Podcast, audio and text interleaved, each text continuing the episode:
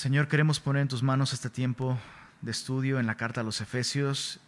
Te damos gracias por todo lo que tú nos has hablado en las semanas pasadas. Y de antemano, gracias, Señor, porque sabemos que hoy quieres hablarnos. Ponemos en tus manos nuestra vida. Háblanos, Señor, lo pedimos en el buen nombre de Cristo Jesús. Y Semilla Monterrey escribió en las redes sociales. Amén. Por ahí hay algún amén. Bueno. Eh, pues abre tu Biblia en Efesios capítulo 4. Es la primera vez que tomo café enseñando la Biblia en una reunión general, así que, pues cafecito. Salud, dicen por ahí. Se vale, ¿no? Pues ahora sí que estamos en casa. Efesios capítulo 4, la sección que vamos a estudiar el día de hoy eh, es eh, la sección que comprende los versos 17 al 32. Efesios 4, versos 17 al 32. Y el gran tema de esta sección es cámbiate de ropa. cámbiate de ropa. En, las secciones anteriores, eh, Dios nos ha hablado a través de la pluma de Pablo para caminar en unidad pero ahora nos, está llamando a caminar guapos. Y déjame explicarme, cuando hablo de un cambio de ropa y que Dios nos llama a caminar guapos, no estoy hablando de la ropa literal, sino que Pablo, Pablo va a usar este, este lenguaje de despojarte de la ropa vieja, refiriéndose a la vida vieja, a la vida que vivíamos sin Cristo, y vestirnos y colocarnos esta nueva identidad, esta nueva vida que ahora tenemos en Jesús. Entonces, aclaro esto porque no quisiera que nadie pensara que, eh, que estamos hablando de elitismo y, de moda y de vestimenta literal. No, Pablo nos va a hablar de cambiarnos de, de, ropa espiritualmente, ¿no?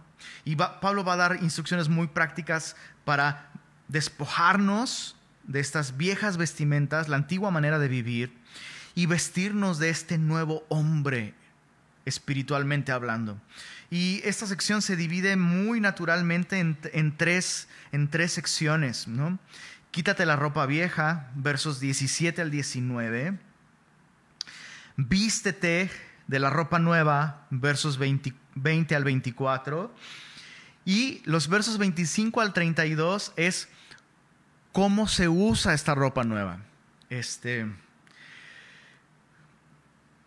porque em, hay ropa que no solo te la tienes que poner, te la tienes que poner de cierto modo y tiene que lucir de, cierta manera. ¿no? Yo, recuerdo cuando, cuando entré a la secundaria, eh, bueno, la secundaria a la que Dios me permitió eh, eh, estudiar era una secundaria que tenía un uniforme en el que tenías que llevar corbata. Y me acuerdo, o sea, pues no nada más ponte la camisa, sino eh, hay como reglas de etiqueta, ¿no? Te tienes que poner la corbata de cierta manera. Y luego, este, también descubres que, hay cierto tipo de ropas, ¿no? Ciertos, ciertos sacos. Y, y hay como hay como normas no escritas, ¿no? Que si tiene tres botones, cuándo te tienes que desabrochar, cuándo los tienes que abotar, que, abrochar, cuándo te abrochas uno, o, los, o sea, es que es como todo un mundo, ¿no? Bueno, Pablo nos va a decir, ya tienes un nuevo guardarropa, ahora póntelo. Y me estaba acordando, me estaba acordando de, de, de, algo, em, de cómo mi mamá tenía una filosofía, cuando nosotros, eh, bueno, tú, tú, tú lo sabes, ya te lo he contado, eh, mi mamá eh, era mamá soltera, entonces mi mamá se esforzaba mucho por pues, suplir, suplir todas mis necesidades, mi mamita siempre cuidando de mí. Y cuando eh, a veces pasaba, no siempre, pero a veces en las navidades o en cumpleaños, en lugar de recibir juguetes, cuando eres niño, ¿no? Quieres recibir juguetes. Y luego en lugar de recibir juguetes, pues recibías ropa, ¿no?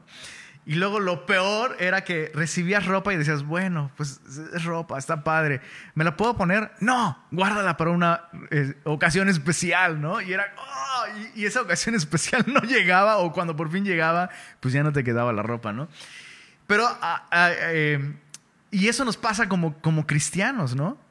como que ya Dios nos ha regalado un nuevo guardarropa espiritual, rasgos de carácter, un nuevo estilo de vida que podemos colocarnos y, desplegar y, ¿por qué no?, presumir para gloria de nuestro Padre Celestial, pero seguimos andando con nuestros viejos harapos. Ahora sí que aplicamos la filosofía de mi mamá, ¿no? Ya tengo esta ropa nueva, no, pero no me la voy a poner, no sea que le eche a perder. No, Dios te la dio para eso, para que te la pongas. Y me acuerdo, eh, mi tía Patty, que por cierto, hoy es el cumpleaños de la tía Patty. Si está viendo la transmisión, no sé si está viendo la transmisión, pero si está viendo feliz cumpleaños, tía Patty. Eh, eh, pues yo era el consentido de la tía Patty. Y la tía Patty tenía un muy buen trabajo, soltera, este, y entonces, pues ¿quién crees tú que era el objeto de su generosidad?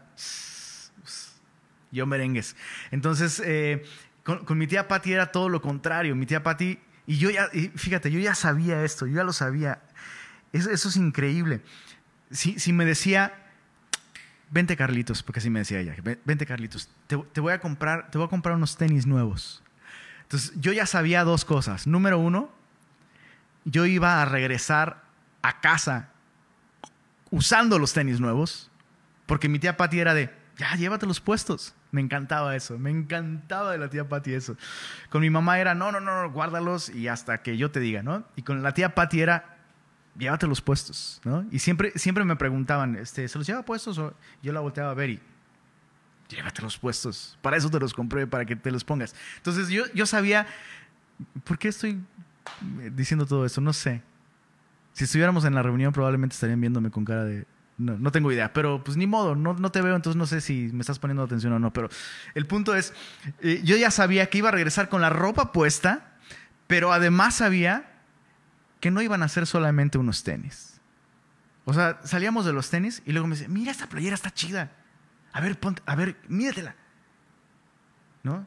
Ay, mira, mira, esas calcetas están muy chidas, van muy bien. Entonces yo ya sabía que si la tía Patty me decía vamos por unos tenis nuevos, no solo iba a regresar usando los tenis, iba a regresar con toda una nueva vestimenta. Bueno, de alguna manera, nuestro precioso Padre Celestial, al regalarnos vida eterna en Cristo Jesús, nos ha regalado, por así decirlo, un nuevo guardarropa espiritual que Él espera, desea, nos urge, nos invita a vestirnos de una buena vez. Entonces, ese es el tema de, esta sección. Efesios 4, verso 17 al 19, quítate la ropa vieja. Dice así, esto pues digo y requiero en el Señor.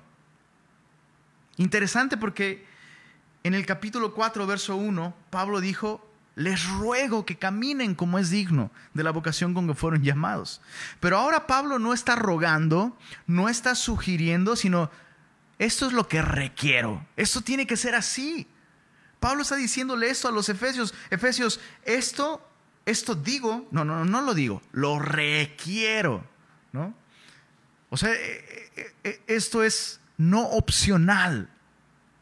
No opcional. Y esto no lo estoy diciendo a título personal, es algo que estoy diciendo con la voz, con la autoridad, con el corazón del Señor. Esto pues digo y requiero en el Señor, ya no anden como los otros gentiles que andan en la vanidad de su mente, teniendo el entendimiento entenebrecido, ajenos de la vida de Dios, por la ignorancia que en ellos hay, por la dureza de su corazón, los cuales, después que perdieron toda sensibilidad, se entregaron a la lascivia. Lascivia significa sin freno.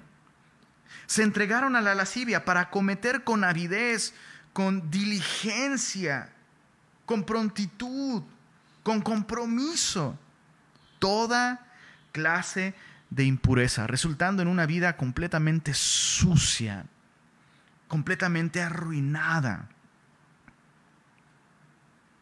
Entonces Pablo interesantemente dice, esto ya no es un ruego, esto es algo que requiero en el Señor. Que ya no anden como los otros gentiles. Y es muy interesante que Pablo se toma un tiempo para describir, ¿no? Eh, en primer lugar, dice, ya no quiero que anden como los otros gentiles. O sea, siguen siendo gentiles ustedes. pero ya no anden como los otros gentiles, los que no conocen al Señor. Y, Pablo describe, bueno, ¿cómo, cómo andan los otros gentiles, cómo andan los que no conocen al Señor. Y Pablo nos habla, interesantemente, nos habla de lo que usamos en la cabeza, ¿no? Pablo habla de esta vanidad de mente, entendimiento entenebrecido, dureza de corazón. Y estos tres conceptos, aunque pueden enfatizar aspectos distintos de la vida interior y, de la mente, se refieren a una misma cosa, una vida intelectual, una vida emocional, una vida espiritual ajena de Dios, vacía de Dios. Entonces, fíjate cómo Pablo está diciendo, debemos dejar esos patrones de pensamiento que antes teníamos.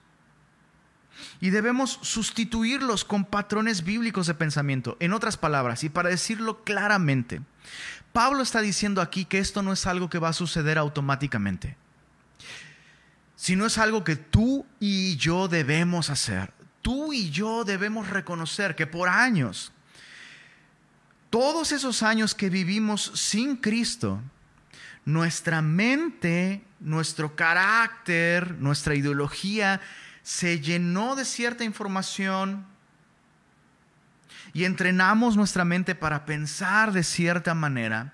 Y Pablo dice, tú tienes que dejar esos pensamientos, tú tienes que dejar esa vanidad de mente, ese entendimiento entenebrecido que resultaba de un corazón duro.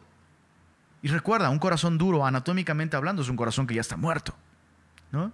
Ajeno de la vida de Dios. Ahora naciste de nuevo. Ahora, como dice el profeta Jeremías en, en el capítulo 31, hemos recibido un corazón nuevo. Y Dios ha escrito su ley en nuestro corazón. Ahora nuestro corazón no está duro, no está muerto, ahora hay vida, la vida de Dios y Dios escribió sus leyes en nuestro corazón. Entonces es nuestro trabajo intencionalmente desechar ese patrón de pensamiento que teníamos y sustituirlo con esta nueva mentalidad. Pablo dice en otra de sus cartas que hemos recibido la mente de Cristo. ¿Nos está hablando? De la escritura la mente de Dios. ¿Qué piensa Dios? ¿Qué piensa Dios? ¿Qué piensa Dios de la soltería? ¿Qué piensa Dios de la sexualidad? ¿Qué piensa Dios de mi matrimonio? ¿Qué piensa Dios de cómo trato a mi esposa? ¿Qué piensa Dios de cómo estoy educando a mis hijos? ¿Qué piensa Dios de cómo estoy usando mis finanzas? ¿Qué piensa Dios de mis relaciones interpersonales? ¿Qué piensa Dios de mi forma de vestir? ¿Qué piensa Dios de mi entretenimiento? ¿De cómo uso el tiempo libre? ¿De lo que estoy viendo en la televisión? ¿De las series que estoy viendo? ¿Qué piensa Dios de estos libros? ¿Qué piensa Dios de mi postura política? ¿Qué piensa Dios? Dios tiene pensamientos sobre esas cosas. Antes no teníamos idea, nuestra vida. Y a lo mejor tú eres una persona brillante y eso está bien. Y Pablo no está diciendo que las personas que no conocen a Cristo están desprovistas y, despojadas de entendimiento. No, pero ese no es, un entendimiento, no es un entendimiento que sirva en términos espirituales. No es un entendimiento eh, que pueda llevar a una vida a la que solo la vida cristiana puede llevar. Pero tú y yo debemos entonces, quiero insistir, no está diciendo que deseches tu conocimiento, eh, no sé, científico, académico, no está hablando de eso, está hablando de este criterio con el que gobernamos nuestra vida. Pablo dice, debes desechar esas cosas, ya no andes en una mente vacía, llena tu mente de la mente de Dios, de lo que Dios piensa. Y justamente es lo que dice en versos 20 al 21. Dice, mas vosotros no habéis aprendido así a Cristo. No habéis aprendido así a Cristo. Si en verdad le habéis oído y habéis sido por él enseñados conforme a la verdad que está en Jesús. Es, es bien iluminador lo que Pablo está diciendo en esta, en esta sección. Dice, ustedes no aprendieron así a Cristo. Entonces, a partir del verso 20 al verso 24, Pablo está diciendo, vístete de esto. o sea, tú no aprendiste, si, si en verdad has sido enseñado por Cristo, si en verdad has oído, has oído la palabra de verdad, el Evangelio de la salvación, y has creído en Él, depositando tu confianza en Jesús, esto no te va a llevar a vivir en esa misma vida que antes tenías sin Cristo. Si en verdad has sido por Él enseñado. Pablo, Pablo está refiriéndose a esta experiencia personal de la salvación uno puede aprender mucho acerca de Cristo. Pero Pablo no está hablando de esto. Pablo no está diciendo, no aprendieron acerca de Jesús estas cosas, sino Pablo está diciendo, ustedes no aprendieron así a Cristo, si en verdad le han escuchado. Yo antes de nacer de nuevo sabía acerca de Jesús. Yo escuchaba acerca de Jesús. Incluso la persona de Jesús de alguna manera era atractiva para mí. Pero yo nunca le había escuchado a Él. Y ese es un ejemplo que hemos puesto muchas veces. Es alarmante la cantidad de cristianos que insisten en que son cristianos porque nacieron en una familia cristiana. Y, a veces eh, le, preguntas, le preguntas a una persona, oye, ¿y, ¿y cuándo naciste de nuevo? Ah, no, yo soy cristiano desde que nací. Mis papás son cristianos. Mis abuelos eran pastores, mis bisabuelos fueron los misioneros que plantaron la primera iglesia bautista en tal lugar. Y, es triste cuando escuchas eso, porque, porque la Biblia no enseña que existen cristianos de segunda, de tercera generación. La Biblia nos enseña que cada uno de nosotros, de manera personal, ha oído al Maestro nos habla de esta experiencia personal de salvación. Tú puedes haber, incluso el día de hoy, por años has aprendido acerca de Jesús, pero solo el que ha nacido de nuevo ha sido por Él enseñado. Muchos cristianos conocen a Jesús así como muchos adolescentes conocen a sus héroes de sus cómics favoritos. Saben toda la información pero la persona a la que conocen no es una persona real. Te pueden decir todo acerca de Spider-Man y los multiverse, ¿no? Y muchos cristianos conocen así a Jesús. Te dicen toda la información, pero afecta tanto sus vidas como si conocieran a Spider-Man y sus multiverse. Sus vidas no están siendo afectadas. No hay recursos. No hay recursos, no hay evidencias realmente de una vida nueva. Entonces Pablo dice, si en verdad le habéis oído, y viene a mi mente el ejemplo de Lázaro. Lázaro, el hermano de Marta y María, ¿recuerdas? El hermano de Marta y María está en la tumba, está muerto, así como todos nosotros que espiritualmente estamos muertos en delitos y pecados. Y Jesús se para fuera del sepulcro, Jesús llama a Lázaro, Lázaro estando muerto recibe vida y le escucha. Lázaro, ven fuera. Pues ni modo que ven, ven dentro, ¿verdad? Lázaro, sal fuera, pero así dice, a ver, bulea a Jesús. Y Lázaro sal fuera y Lázaro sale y Jesús dice, desátenle, que en su idioma original es quítenle esas ropas viejas, quítenle esas ropas de la tumba. Entonces, otra vez, si en verdad le has oído, tu vida tiene que cambiar. Entonces Pablo dice, Versos 20, ay, perdóname, se me cambió la hoja de la Biblia. Versos 22 al 24 dicen lo siguiente, en cuanto a la pasada, pasada manera de vivir, Pablo va a dar tres instrucciones. Número uno, despojaos del viejo hombre Ojo, no significa que si tu esposo ya rebasa los 40 tienes que cambiar por un modelo nuevo. No está hablando de eso. Está hablando de despojarte de esa vieja manera de vivir que tú tenías antes de Cristo. Dice, despojaos del viejo hombre que está viciado conforme a los deseos engañosos. Número dos, renovaos en el espíritu de vuestra mente. Número tres, vestíos del nuevo hombre, creado según Dios en la justicia y santidad de la verdad. Entonces, repite conmigo, ¿cuáles son esas instrucciones? Bueno, ya dijimos, ya dijimos eh, Pablo les dice, no vivas de esta antigua manera. Bueno, ahora vive de esta manera. ¿Cómo? ¿Cómo, Pablo? Número uno, despójate del viejo hombre. Número dos, renuévate en el espíritu de tu mente. Número tres, vístete del nuevo. Y eso es, esto es progresivo, es exactamente así como tiene que suceder. Eh, no puedes vestirte del nuevo si no te has despojado del viejo. Es, es, como un cambio, es como un cambio de ropa literal. ¿Qué haces para cambiarte de ropa? Bueno, normalmente primero te quitas la ropa que tienes, ¿no? Segundo, te das una buena ducha ¿No es así? Te quitas la ropa que tienes, número uno. Número dos, te das una ducha. Y número tres, te vistes de ropa limpia. Y es lo que Pablo está diciendo aquí. Número uno, despójate del viejo hombre.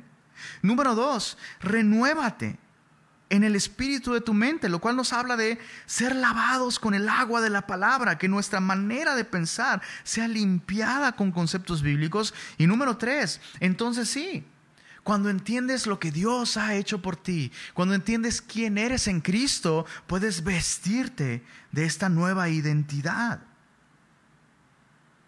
Quisiera solo aclarar una cosa antes de avanzar. Estas son cosas que tú y yo debemos hacer.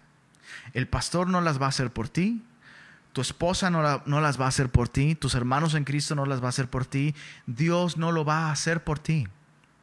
Lo que Dios hizo por ti es lo que tú no podías.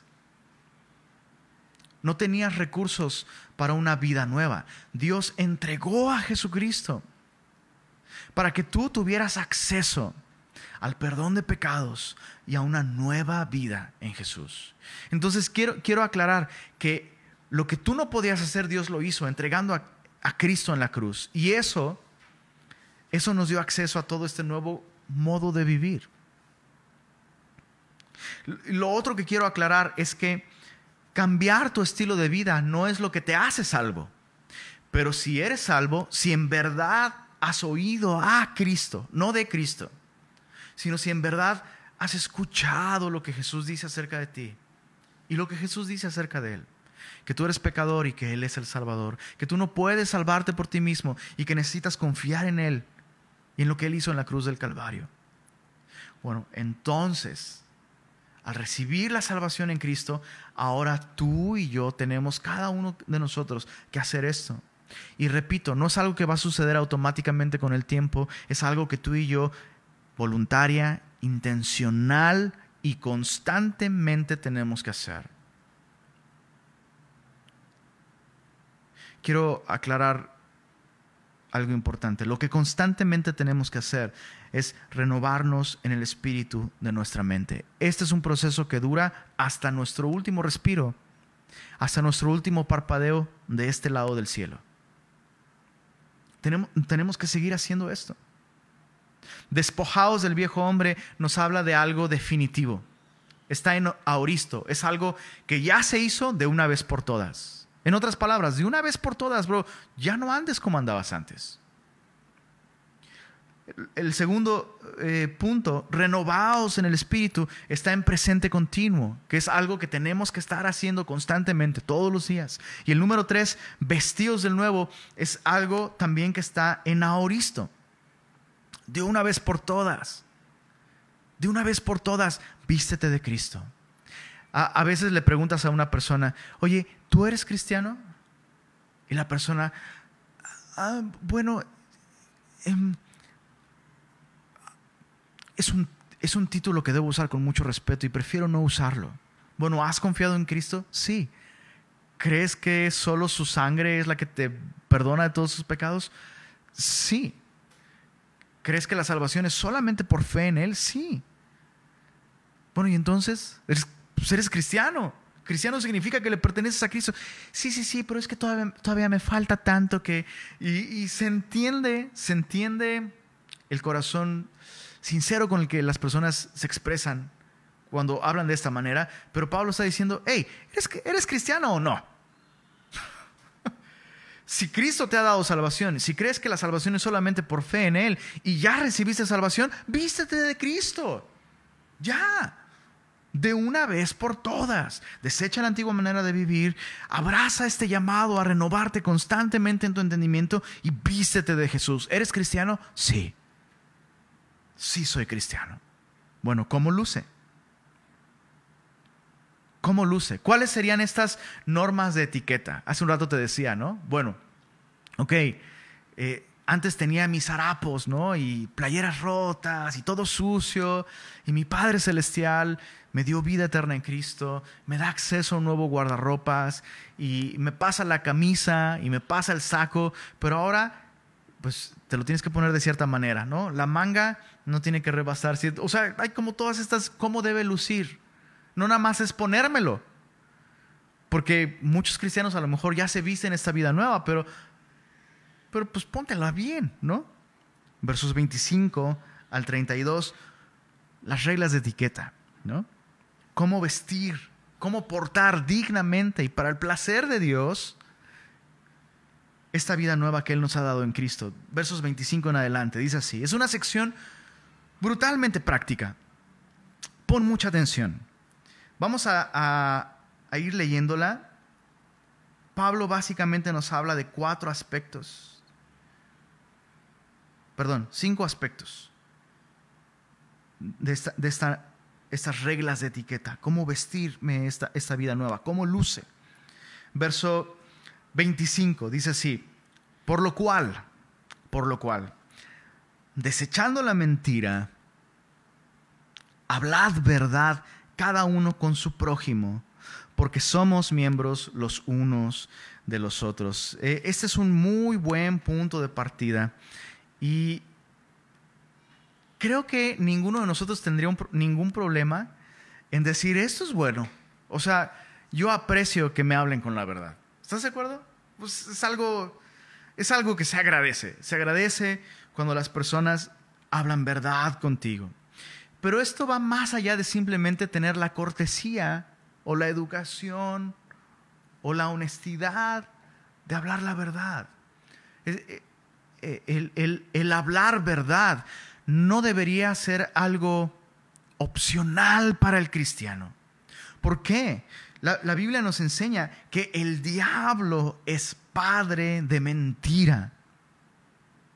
Y que cuando el diablo habla mentira, de suyo habla porque Él es padre de mentira. Él es el engañador. Y desde el principio ha sido el engañador. Y como un contraste, la Biblia nos dice que Jesucristo es el camino y es la verdad. Jesús es la verdad. Entonces, de verdad, ni siquiera deberíamos bromear con este concepto. Es, eh, es triste cuando un cristiano dice, ah, es una mentirita piadosa, una mentirita blanca. Tal cosa no existe. Ay, pero es una mentira chiquilla. Ahora, quiero aclarar, no, no estamos diciendo que no puedes de pronto planear una sorpresa, una fiesta de cumpleaños para alguien, ¿no? Y, de pronto guardar el secreto, ¿no? Y, seguir un plan. No, no estoy hablando de eso, estoy, estoy hablando, tú me entiendes. Ahora sí que, ahora sí que tú me entiendes, bro. ¿Para qué nos hacemos, no? Tú sabes de lo que estoy hablando. Un creyente debería hablar siempre verdad. Y no siempre va a ser cómodo para ti.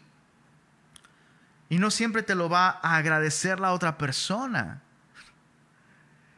Pero es lo que siempre debemos hacer. Si queremos agradar a Dios y queremos vivir vestidos de esta vida nueva que Cristo nos ha dado. Muchas veces se ocupa este argumento para no decir la verdad.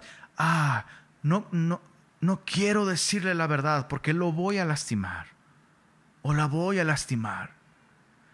Pero sabes que la Biblia no dice que la verdad me gusta lo que dice el pastor eh, Marcos Vidal. El pastor Marcos Vidal dijo esto. Dijo, la verdad no está diseñada para lastimarte como el mundo dice. La verdad está diseñada para hacerte libre. Conocerás la verdad, la verdad te hará libre. Entonces hay que hablar verdad. La, verdad nos hace libres. Cuando tú y yo hablamos mentira, estamos literalmente colocándonos en el terreno del enemigo. Estamos alejándonos del lugar en donde Dios puede bendecirnos.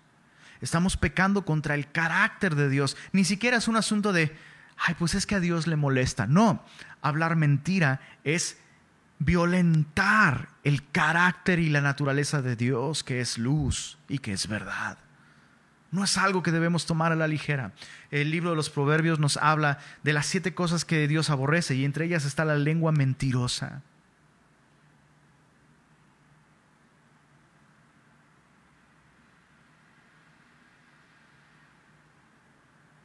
No lo tomes a la ligera.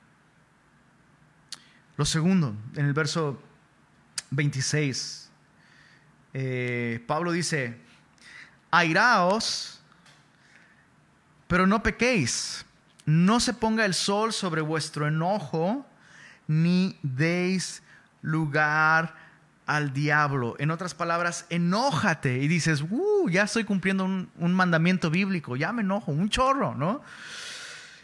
Me llama la atención cómo, cómo, qué interesante, ¿verdad? Pablo no dice, no te enojes. ¿Mm? Ahora, Pablo tampoco está diciendo, vive un estilo de vida de enojo y de amargura, que de hecho Pablo va a hablar un poco de eso más adelante. Pero algunas veces tenemos este concepto de que enojarse es malo, ¿no? Eh, bueno, no te enojes, moléstate. Pero Pablo no está diciendo eso tampoco. Pablo está diciendo, ¿sabes qué? Sí, la ira en sí misma no es mala la ira en sí misma no es mala. ¿Cómo manejamos la ira? O las razones por las que nuestra ira se enciende, sí pueden indicarnos que algo está mal en nuestro corazón. El mejor ejemplo de esto es Jesús. Jesús echó las mesas de los cambistas. ¿De qué te habla eso? Y alguna vez ya hemos meditado acerca de esto, ¿no? ¿Alguna vez has tenido que volcar una mesa? Yo creo que muy pocos de nosotros hemos estado en esa situación. Es más, ni siquiera yo recuerdo alguna vez haber tenido que volcar una mesa, hacer un azote de cuerdas, ¿no? O sea, y Jesús no lo trae ahí de adorno, ¿no? O sea, imagínate, imagínate. Entonces Jesús hizo todo eso. Y en toda su ira Jesús no pecó. Jesús no pecó. Jesús miró a los fariseos, ¿recuerdas? En el Evangelio de Marcos. Jesús está enseñando en, la sinagoga. Hay un hombre que tiene la mano seca y todo el mundo está pensando, sí, Jesús va a sanar a este hombre. Ahorita lo vamos a acusar. Y Jesús manda a traer a este hombre en medio de todos ellos y les pregunta, ¿es lícito hacer bien o hacer mal en día de reposo? ¿Dar la vida o quitarla? y ninguno decía nada. Y dice la Biblia que Jesús mirándolos alrededor con enojo, mirándolos con enojo, entristecido por la dureza de sus corazones, procedió a sanar a este hombre, lo cual me habla de algo interesante, de algo importante. Esa es la manera en la que tú y yo debemos enojarnos hay cosas que si no provocan nuestra ira, indican un problema muy serio en nuestro corazón. O sea, hay ciertas cosas y ciertas situaciones que si no te provocan ira, bro, estás muy mal. Y vemos a Jesús enojándose por la dureza con la que estos hombres están literal, literalmente en contra de la sanidad de este hombre en día de reposo, solo porque es día de reposo. Jesús está enojado por su actitud religiosa, con un corazón duro. Pero ¿qué produjo el enojo de Jesús? Produjo sanidad. Quiera Dios, quiera Dios que nuestra ira, las razones por, las que tú y yo nos enojamos, produzcan la sanidad en la vida de alguien. Entonces a eso se refiere Pablo con airaos, pero no pequéis.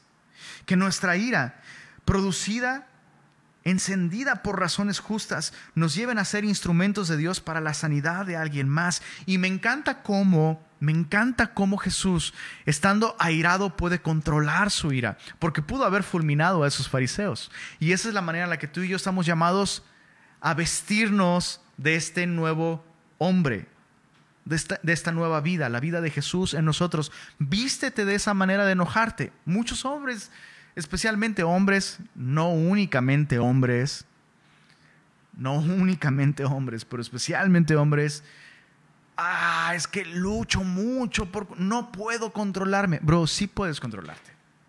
Claro que puedes controlarte. Por supuesto que puedes controlarte. Puedes estar muy enojado. No, es que no le hables así a tu esposa, bro. No, es que es que no sabes cómo me hace enojar. Y, de pronto toca tocan la puerta el repartidor de quesos. Eh, hola, buenos días, que Dios te bendiga, ¿cómo estás? Qué gusto. Ay, sí, gracias por venir. Y, y sí te puedes controlar con el vendedor de quesos, bro, pero no te puedes controlar con tu esposa. Pero sí puedes controlarte. Entonces, enójate, pero no peques. No le des lugar al diablo. Entonces, ¿qué es lo que tienes que hacer con tu ira? Bro, arregla las cosas. Como Jesús. Una situación encendió su ira y ¿qué hizo Jesús? Arregló las cosas. Sanó al hombre con la mano seca. ¿Qué es lo que tienes que hacer tú? Arregla las cosas, bro. Si eso implica doblar tu rodilla y decirle al Señor, Señor, estoy enojado por esta situación. Y soy un orgulloso. Y soy un egocéntrico. Soy un egoísta. Y si tú no me ayudas, voy a convertir esta ira en algo que puede lastimar. Dame sabiduría, Señor. Ayúdame a sanar. Busca al Señor, haz lo que tengas que hacer. Habla con esa persona, habla con ese amigo, habla con ese hermano, habla con tu esposa. Pide perdón. Pero ella es la que está mal. Le estoy ayudando al Señor. Si, si yo le pido perdón, ella no va a aprender nada. Bro, haz lo que tienes que hacer. Dios quiere trabajar primero en ti. Interesante que Pablo dice, no se ponga el sol sobre tu enojo, bro, arréglalo. ¿Quieres que tu ira traiga sanidad? Arréglalo antes de que se ponga el sol. Y ojalá que no sea horario de verano, porque entonces te vas a tener que hacer todavía más temprano y no des lugar al diablo. Chicos, eso es muy importante. Matrimonios, matrimonios, esto es muy importante entre ustedes y entre sus hijos. Acostarse enojado hará que te despiertes con el diablo. Si te acuestas enojado y no resolviste lo que sea que hay que resolver, vas a despertar con el diablo a tu lado. Le estás dando lugar al diablo. No te acuestes con el diablo. Arregla las cosas antes de que el sol se ponga. Siguiente punto, y este es un punto importante. Si la persona que está ahí contigo se está durmiendo, durmiendo despiértala. Dale un traguito a tu café.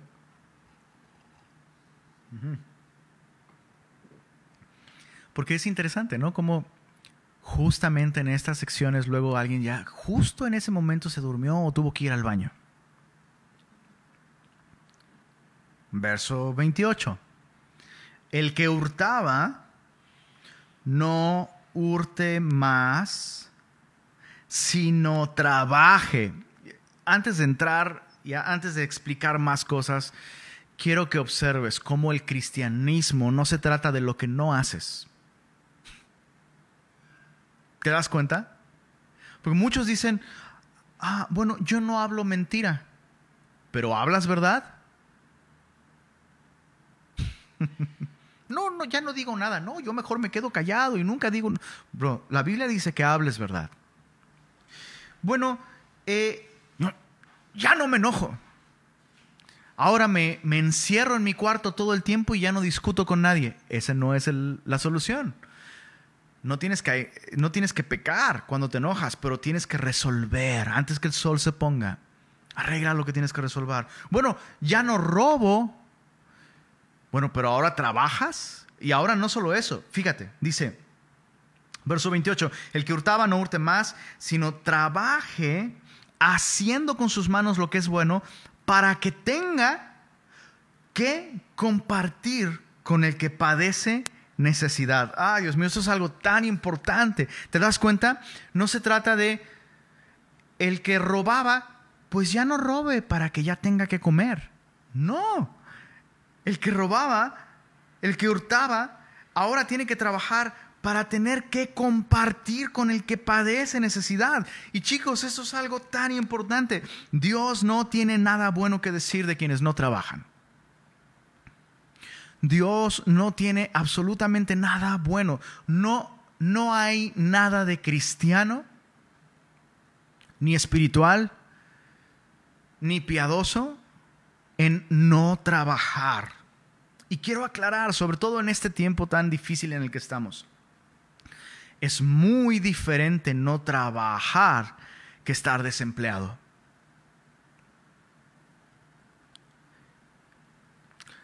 Eh, yo una vez escuché esto de mi pastor y abracé eh, eh, esta filosofía. Si no tienes trabajo, tu trabajo es buscar trabajo. Y me di cuenta que esa es la manera en la que yo viví también. Recuerdo, ya se los he contado, un tiempo muy difícil en nuestra vida, económicamente hablando. mi esposa estaba a punto de tener un bebé y nuestro negocio había cerrado. Y, o sea, hicimos de todo. Yo, bueno, yo hice de todo. Mi esposa no podía salir mucho.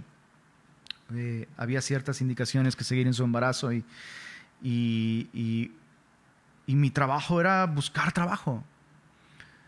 Y hice de todo. En ese tiempo hice literalmente de todo. Y no solo repartí currículos por todos lados, eh, hice muchísimas cosas, ya les platicaré en, otra ocasión, pero hice de todo y, nunca me quedé en mi casa, nunca, nunca esperé o, dependí de alguien más en ese sentido. Hice lo que tenía que hacer. Entonces, Dios no dice, Dios no dice nada bueno de quienes no trabajan. Eh, me llama mucho la atención como, como Jesús mismo Chécate esto, Jesús mismo, Jesús mismo siendo Dios. Trabajó más años en un oficio de los que trabajó en el ministerio predicando el Evangelio. Su ministerio, su predicación duró solo tres años y medio. Pero su oficio martillando, cortando, construyendo, cargando, sudando, duró muchos más años. Y antes de que Jesús predicara un solo sermón, antes de que Jesús hiciera un solo milagro, el Padre dijo, este es mi Hijo amado en quien ya tengo complacencia. Trabajar, sudar para servir a otros y suplir necesidades de tu casa es tan sagrado y es tan espiritual y es tan agradable a Dios como predicar un sermón, como servir en la alabanza, como tener un ministerio evangelístico. Jesús llamó a todos sus discípulos mientras trabajaban. Qué interesante. Jesús llamó a todos sus discípulos mientras trabajaban. Y, veo el día de hoy toda una generación, eso es un fenómeno interesante, ¿no?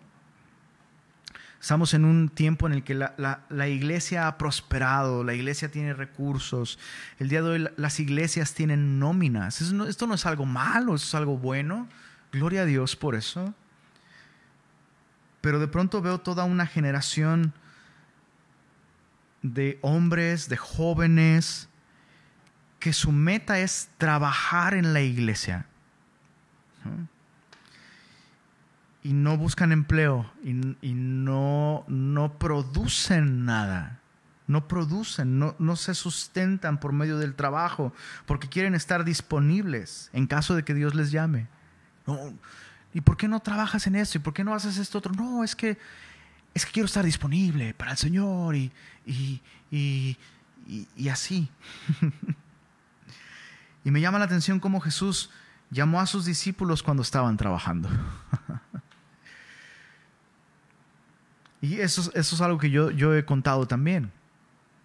El momento en el que Dios me llamó por segunda vez al ministerio, yo estaba hasta acá de trabajo, hasta acá de trabajo. Tenía muchísimo trabajo. Y en ese tiempo nació mi hija Belén. Entonces estábamos súper ocupados. Eh, fue el tiempo más ocupado de mi vida en ese sentido. Eh, yo lloraba de cansancio, literal, se lo, eh, lo puedes preguntar a mi esposa. Fue una época muy cansada. Y en esa época muy cansada, en esa, en esa época de mucho trabajo, Dios fue cuando más me empezó a involucrar en el ministerio. Dios no tiene nada que decir de alguien que no trabaja, quienes no suplen para los suyos, dice Pablo a Timoteo, quienes no suplen para los suyos, principalmente, no exclusivamente, principalmente los de su casa, son peores que un incrédulo y han negado la fe. Antes de dejar este punto, dice aquí, el que hurtaba no, hurtaba más, no hurte más, sino trabaje, haciendo con sus manos lo que es bueno. O sea, ese trabajo tiene que ser un trabajo honesto. Bueno, ya, ya estoy consiguiendo dinero. Pero ¿cómo? Ah, pues es que así eh, unas facturas y no sé qué, bro, no, ten cuidado. No, tienes que hacer con tus manos lo que es bueno, lo que es bueno, para que tengas que compartir con el que padece necesidad. ¿Cómo, cómo no aplicar este último versículo? Para que tengas que compartir con el, con el que padece necesidad. ¿Cómo no aplicar este versículo? Ah, mira, este versículo dice que la iglesia me tiene que ayudar porque yo tengo necesidad. Esa es una mala manera de aplicar este versículo. Mira, ahí la Biblia dice que tú tienes que ayudarme porque yo padezco necesidad. Así no se aplica este versículo. ¿Cómo si aplicar este versículo? No, bro, tú tienes que trabajar para ayudar a quien sí tiene necesidad. ¿Se, se entiende? O sea, yo no puedo usar este versículo para venir y yo deslindarme de mi responsabilidad de trabajar, deslindarme de mi responsabilidad de ser prudente con mis finanzas y obligar a otros a suplir mis necesidades. Yo no puedo usar este versículo para eso. Muchas veces, ¿no? Ah, eh, bro, ¿por ¿por qué no, ¿Por qué no estás buscando trabajo? No, es que, es que Dios no me ha dicho, Dios no me ha mostrado. Y luego esas personas que dicen que Dios no les ha mostrado que busquen trabajo o que pueden hacer algo y no lo están haciendo, están así, sentidos, resentidos con la iglesia porque la iglesia no les ayuda. Bro, este versículo no es para que yo obligue a la iglesia a ayudarme. Este versículo es un llamado de Dios a todos nosotros para que cada uno de nosotros sea responsable con sus finanzas y ayude.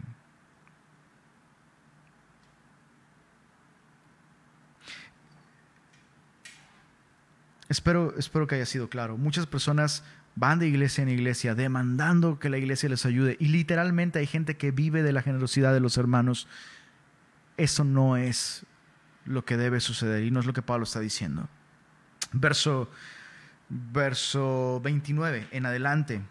Y quiero aclarar, quiero aclarar, es, es muy distinto, es muy diferente en este momento el que tú levantes tu voz, el que tú mandes un mensaje al WhatsApp de Semilla y digas, la estoy pasando mal, necesito ayuda. Es muy diferente, es muy, muy, muy diferente. Eh, te recuerdo que estamos eh, listos para ayudar y apoyar con despensas Muchos de ustedes están viviendo este versículo y están ayudando a aquellos que tienen necesidad. Eh, si necesitas ayuda en ese sentido, la iglesia te puede apoyar. Eh, ya lo sabes. Eh, bueno, verso 30, perdón, verso 29 en adelante. No quería extenderme mucho más. Verso 29. Ahora Pablo habla ya no de las finanzas, del trabajo, sino Pablo toca el tema de nuestro modo de hablar. Dice, Verso 29, Efesios 4, 29, ninguna palabra corrompida, ninguna palabra corrompida salga de vuestra boca, sino la que sea buena para la necesaria edificación, a fin de dar gracia a los oyentes. Y una vez más, una vez más, quiero que te des cuenta de esto. La vida cristiana no se define por lo que no haces. Ay, bueno, yo ya soy cristiano porque ya no hago esto, ya no hago lo otro, ya no hago aquello. Pero ¿qué sí estás haciendo? ¿Qué evidencias hay activas, proactivas, de que la vida de Cristo está operando en ti? Cristo no dijo, no soy tinieblas. Cristo dijo, soy la luz. Cristo no dijo, no soy mentira. Cristo dijo, soy la verdad. De la misma manera, si tú defines tu cristianismo porque, pues, no bailo, no fumo, no tomo, pero estás, bien podrías ser podría ser un monje tibetano bajo esa descripción. ¿Qué tiene de cristiano eso? Y, aquí Pablo, interesante, ¿no? Como Pablo dice, no, no solo no debe salir ninguna palabra corrompida de tu boca. Y ojo, no está hablando simplemente de no decir palabras altisonantes o groserías. No está hablando, por supuesto, incluye eso.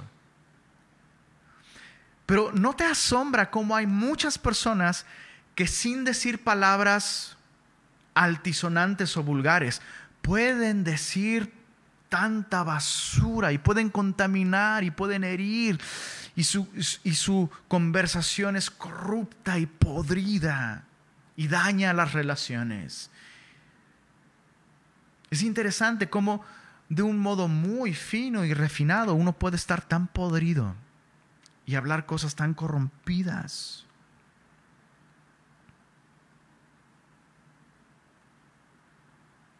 Entonces, por supuesto que si eres cristiano, esto debería reflejarse en primer lugar eh, eh, eh, en cuanto a tu manera de hablar, en que no hablas con vulgaridades. Hay tantas palabras en nuestro idioma español para comunicar tu idea de un modo agradable a Dios, hermoso y lleno de gracia y edificante además. Pero no solo no debes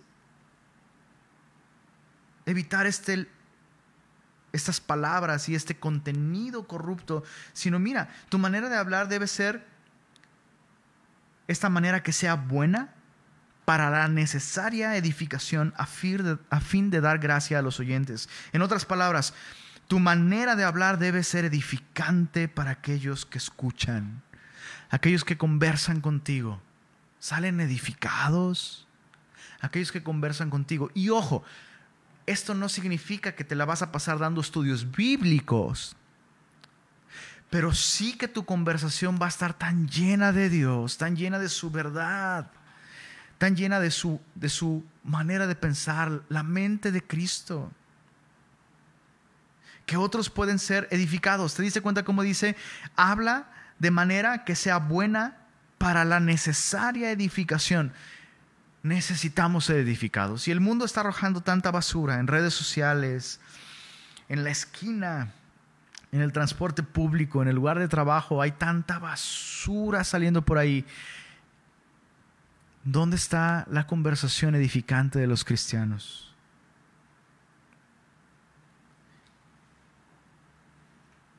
Escuchaba, escuchaba a un pastor que decía justo acerca de esto, la lengua viene en su propio empaque, en su propia caja, déjala ahí adentro, no la saques tanto. ¿Mm? Aprendemos a hablar en dos años, pero nos lleva toda una vida a aprender a, callar cuando debemos callar y aprender a hablar cuando debemos hablar. Santiago capítulo 3, para dejar este punto de la lengua. Santiago capítulo 3, verso 5. Dice así, Santiago 3, verso 5 en adelante. Así que, así también la lengua es un miembro pequeño, pero se jacta de grandes cosas. Es decir, no subestimes la lengua, no la subestimes. He aquí cuán grande bosque enciende un pequeño fuego, y la lengua es un fuego, un mundo de maldad. La lengua está puesta entre nuestros miembros y contamina todo el cuerpo. Creo que no solo está hablando del cuerpo de la persona, eh, tantas iglesias locales que son el cuerpo de Cristo son contaminadas por lo que una persona dice. Yo sé de esto, créeme e inflama la rueda de la creación, y ella misma es inflamada por el infierno, porque toda naturaleza de bestias y de aves y de serpientes y de seres del mar se doma y ha sido domada por la naturaleza humana, pero ningún hombre, subraya esto, ningún hombre puede domar la lengua. A ver, ¿cómo? Entonces, Pablo me está diciendo que no hable de una manera corrupta y otro texto me está diciendo que la lengua está inflamada por el infierno y que yo no la puedo controlar. Entonces, ¿cómo puedo cumplir con ese mandato bíblico? ¿Es una contradicción? No, no es una contradicción.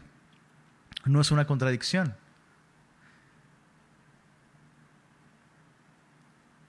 La manera en la que usamos nuestra lengua refleja qué tanto control de nuestra vida le hemos dado al Espíritu Santo.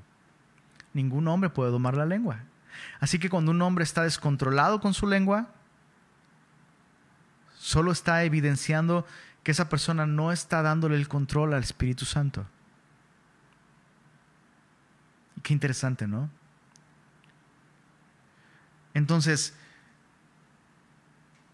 no importa si hablas en lenguas, no importa cuántos versículos puedes citar, si con tu lengua estás haciendo daño y no estás edificando, eso no es eso no es espiritual. Regresando a Efesios capítulo 4, versos 30 eh, al 32, Pablo habla de una última cosa, quita de ti la amargura, quita de ti la amargura. Y con eso termina este, esta sección. Dice, y no contristéis al Espíritu Santo de Dios justamente lo que estábamos hablando hace un momento. ¿no? no contristéis al Espíritu Santo de Dios, con el cual fuisteis sellados para el día de la redención. Este es un versículo extraordinario. Es un versículo extraordinario. No contristéis al Espíritu Santo de Dios. Eh, la palabra contristar nos está hablando de la tristeza que hay en el corazón de una persona cuando está enterrando a un ser querido. La persona que está de luto nos habla del dolor más profundo que puede experimentar el ser humano en su corazón. Y es impresionante que Pablo diga que el Espíritu Santo de Dios, el Espíritu que hizo posible la encarnación del Verbo eterno, el Espíritu que hizo posible que el Verbo eterno de Dios fuese encarnado en el vientre de una joven judía. El Espíritu Santo que venciendo a la muerte levantó el cuerpo muerto de Cristo con una vida nueva y glorificada y eterna. Ese Espíritu Santo, todopoderoso, omnipresente, omnisciente, puede ser profundamente afligido. Estar de luto por nuestro pecado. Por no, por no vivir vistiéndonos de Cristo. No dice no provoques a ir al Espíritu de Dios. Dice no contristes no lastimes. Necesitamos comprender eso sobre el pecado. El pecado lastima el corazón de Dios. El pecado no es simplemente romper algunas reglas, insisto. Pecar es ir en contra de la naturaleza de Dios, del corazón de Dios para con nosotros. No contristes al Espíritu Santo de Dios con el cual fuisteis sellados para el día de la, redención. Eh, David ora en el Salmo 51, Señor, no quites de mí tu santo Espíritu. Pero esta es una oración que tú y yo no necesitamos hacer porque el Espíritu Santo está con nosotros. Y cuando un creyente vive una vida constante, entregada al pecado, el Espíritu Santo nos aparta y tiene que vivir con esa con esa condición del corazón de esa persona, de ese cristiano. Su corazón es, es lastimado con el dolor más profundo. Ahora, específicamente Pablo está hablando aquí de amargura. Y eso es interesante. Vamos a terminar. Verso 31. Quítense de vosotros toda amargura, enojo, ira, gritería, maledicencia y toda malicia. Una vez más, una vez más, por favor date cuenta que aquí Pablo está diciendo esto es algo que tú tienes que quitar de ti. Si ya eres cristiano, si has nacido de nuevo, si has oído a Cristo, si has sido por Él enseñado, quita estas cosas de ti. No es un asunto de, ah, es que me cuesta trabajo, es que mi carácter, es que no puedo, es que yo así soy. No, quita estas cosas de ti. Antes bien sean benignos unos con otros, misericordiosos, perdonándoos unos a otros, como Dios también os perdonó, os perdonó a vosotros en Cristo. Quítense de vosotros toda amargura.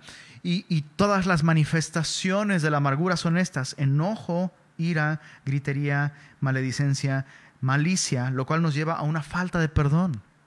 Por eso es que Pablo contrasta, antes bien sean benignos, misericordiosos, perdonando, perdonando vuestros pecados. ¿Eso quiere decir que voy a necesitar perdonar en la iglesia? Yo pensé que en la iglesia nadie me iba a lastimar, ni a fallar, ni a murmurar de mí, ni a, ni a, ni a calumniar. ¿Cómo puede ser? No, eso es algo que sucede dentro del cuerpo de Cristo. Y estamos llamados a perdonar esas cosas. Ahora tú puedes perdonar y la otra persona pudiera no arrepentirse. Y ese es otro tema. Pero tú estás llamado a perdonar. Tú estás llamado a perdonar y a quitar de ti toda amargura. Hebreos capítulo 12. Hebreos capítulo 12, versos 15 al 17 dice, mirad bien, Hebreos 12, 15 al 17, mirad bien, no sea que alguno deje de alcanzar la gracia de Dios. No está hablando de perder la salvación. Pero cuando un cristiano no desecha la amargura y persiste en contristar al Espíritu Santo de Dios, permaneciendo en resentimiento, en ira, en falta de perdón para alguien más, especialmente dentro del cuerpo de Cristo, esto corta nuestro acceso a la gracia de Dios. La Biblia nos enseña mucho acerca de esto. Perdonad a vuestro hermano para que vosotros seáis perdonados por vuestro Padre Celestial. Porque si no perdonáis a vuestros hermanos sus ofensas, tampoco vuestro Padre Celestial perdonará sus ofensas. Yo no puedo decir que yo he creído que la sangre de Cristo puede perdonar todos, los, todos mis pecados. Y entonces no perdonar a otra persona porque creo que la sangre de Cristo no puede perdonar sus pecados. No puedo hacer eso. Entonces cuando yo no perdono, lo que estoy diciendo es que la sangre de Cristo no borra todos los pecados. Y si la sangre de Cristo no borra todos los pecados, entonces mis pecados no tienen perdón.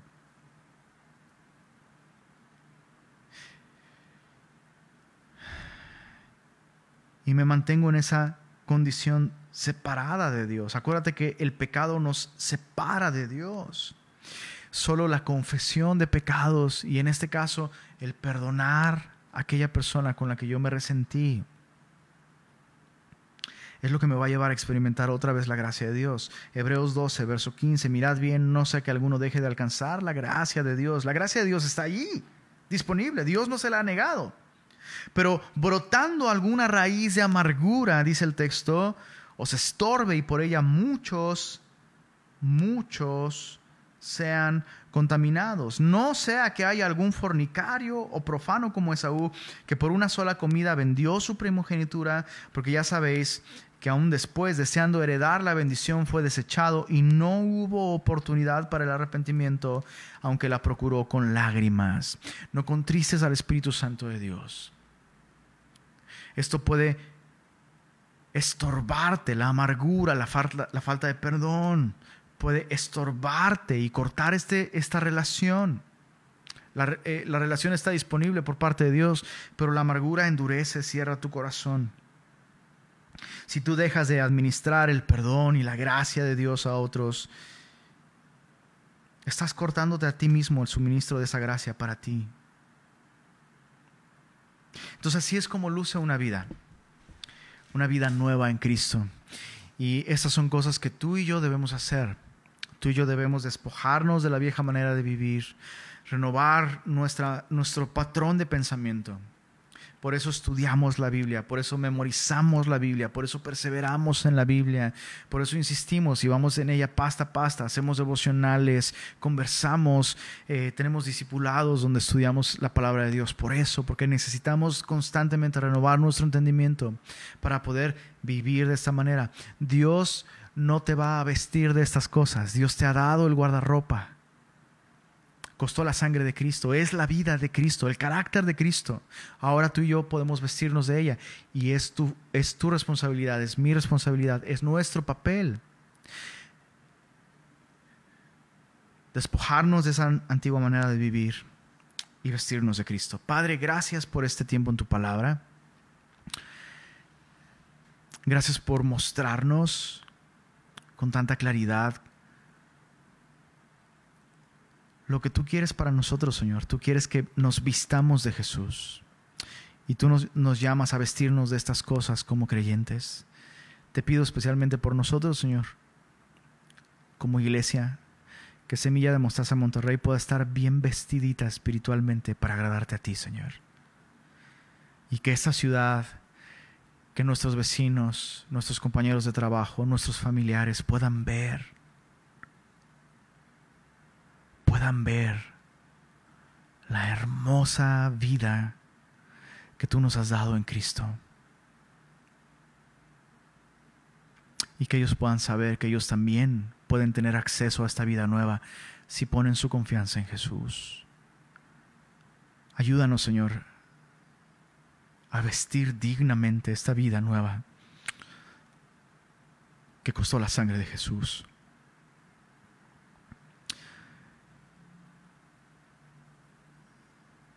Y Señor, si te hemos contristado,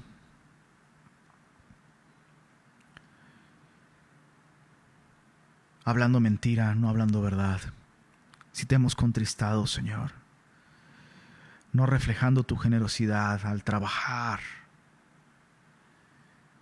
para poder cuidar de otros.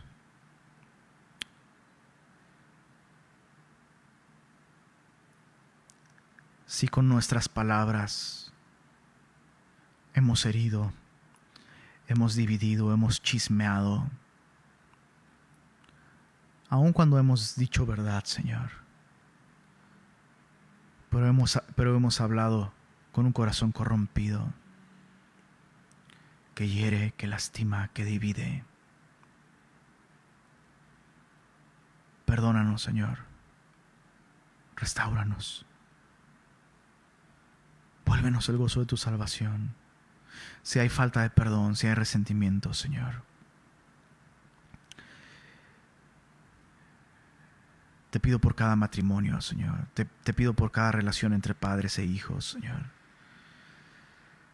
Que no se ponga el sol el día de hoy, Señor.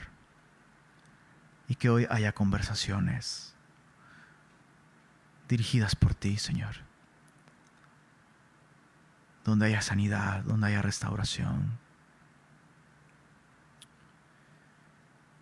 Gracias por tu palabra el día de hoy, Señor. Gracias por tu espíritu que no se aparta de nosotros, Señor. No queremos causarte dolor, Señor, con nuestro pecado. Gracias por hablarnos, por mostrarnos estas cosas, Señor. Queremos glorificarte y honrarte, Señor, despojándonos de todo aquello que no tiene lugar en nuestra vida ya. Y gracias, Señor, porque este día hemos podido escuchar tu voz. A ti sea la gloria, Señor. Amén.